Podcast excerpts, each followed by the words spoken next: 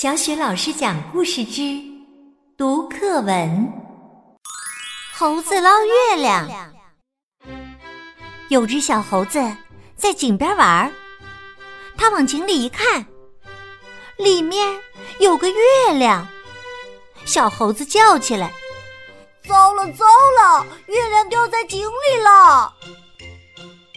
大猴子听见了，跑过来一看，跟着叫起来。糟了糟了，月亮掉在井里了！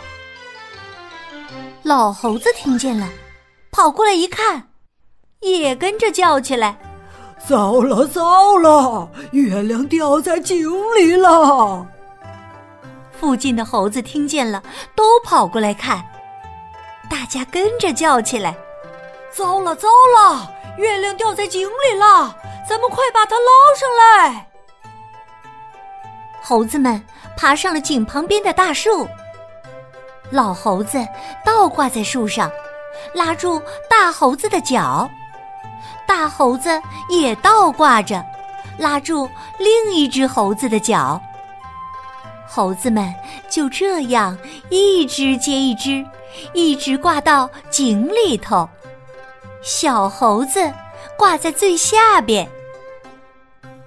小猴子伸手去捞月亮，手刚碰到水，月亮就不见了。